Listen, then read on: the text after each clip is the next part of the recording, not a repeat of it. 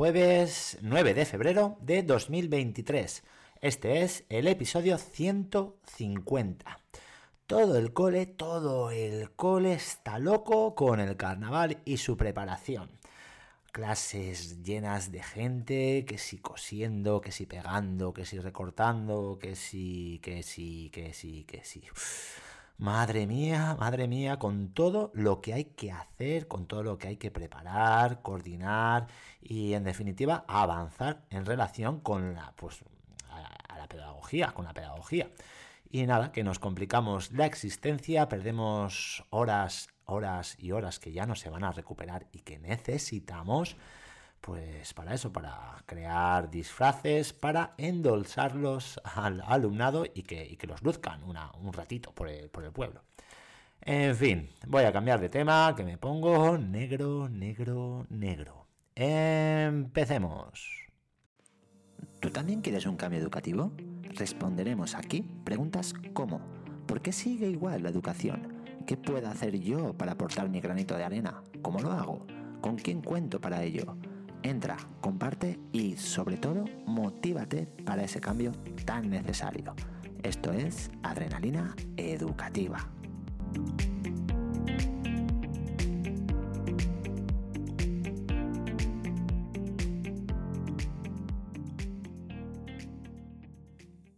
Pues eso, voy a dejar el carnaval de lado y voy a centrarme en las clases, en el alumnado, que es lo que importa realmente. Hoy he salido muy contento con mi clase, con mi sexto. Tenía cinco sesiones de seis con ellos y muy, muy bien. Lo cierto, y creo que ya lo he dicho por aquí, es que la actitud o la predisposición con la que entras en clase lo es todo para que funcione mejor o peor, o para que tus sensaciones sean positivas o no lo sean. Si entras con desgana, negativo y pensando que ya veremos la que me arman hoy, seguro que las clases serán terribles. Pues bueno, ellos y ellas van a notar esa energía y tú, a la mínima, magnificarás cualquier actitud fuera de lugar y no aguantarás nada. En cambio, si la predisposición es buena, no darás importancia a esas pequeñeces y disfrutarás mucho más de tu profesión, a la vez que ayudarás más y mejor a tu alumnado. He de decir, y vosotros y vosotras lo sabéis, porque también os pasará, que hay veces que, que no puedes evitar que esa predisposición no sea la adecuada, ya que somos personas y tenemos nuestros días y días, que dependen del orden y bienestar externo al centro.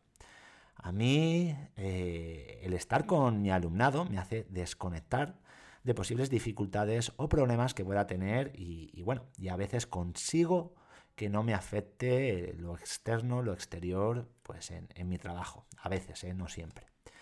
Ayer, por ejemplo, mm, pues me afectó bastante. Eh, y, pero bueno, hoy ha sido diferente. Hoy ha, sido uno de esos días que me, he aislado con mi alumnado y he dejado lo demás para más tarde. Esta predisposición positiva con la que debemos afrontar las clases es el primer chute de adrenalina educativa.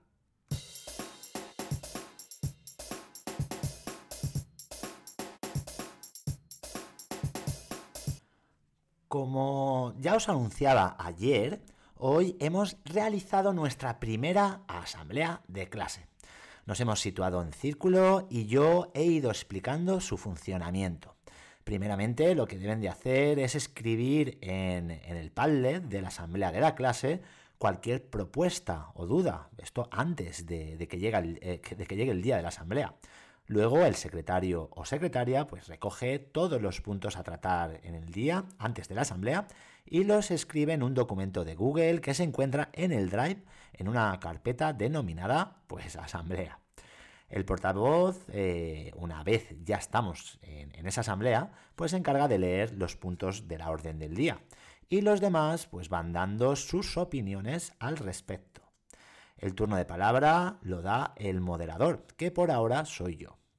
Aparte, hay dos personas que son los controladores o las controladores, las controladoras. Hay un chico y una chica, que se encargan de anotar a aquellas personas que no respetan el turno de palabra o molestan. Como que el alumnado eh, que cumple las normas, pues no suele tener recompensa y se la merecen, les he dicho que el que no esté apuntado por los controladores cuando acabe la asamblea recibirá tres puntos de experiencia extra. No sé si habrá sido por esto o porque los temas que han salido eran de interés o por ambas cosas, pero la asamblea ha funcionado muy bien.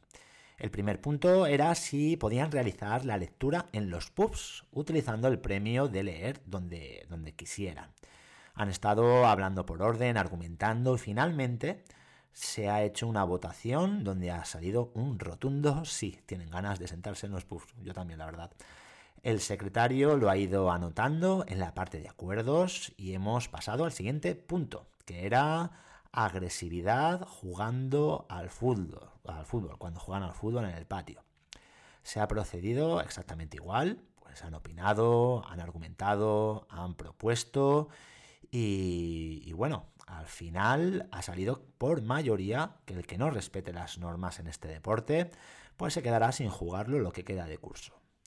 Me parece bien, pues el fútbol suele dar estos problemas, eh, por culpa, pienso yo, de la mala imagen externa que se suele ofrecer eh, en los medios de comunicación, donde aparecen futbolistas pues metiéndose entre ellos, insultando al árbitro, entrenadores también criticando, aficionados pegándose.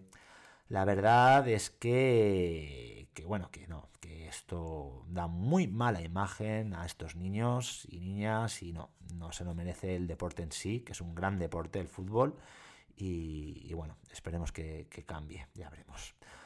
Nada, que, la verdad es que se me ha pasado volando este tiempo de, diálogo y de, y de consenso. El jueves que viene, más con esta asamblea, que es el segundo chute de adrenalina educativa. Pues nada, aquí voy a dejar el episodio que tengo que recortar unas siluetas para el disfraz. Ay, madre mía. Eh, con lo malo que soy yo con la psicomotricidad fina. Nada, que se hará lo que se pueda. Alguna silueta igual se queda sin piernas, sin brazos o cabeza. Ay. Nada más. Mañana viernes tengo cita en la pelu. Voy a cortarme el, pelo y voy a también pues asearme la, la, barba. ¿Por qué digo esto? Pues no lo sé la verdad, pero ahí se ha quedado. Venga, que vaya bien el día. Un abrazo.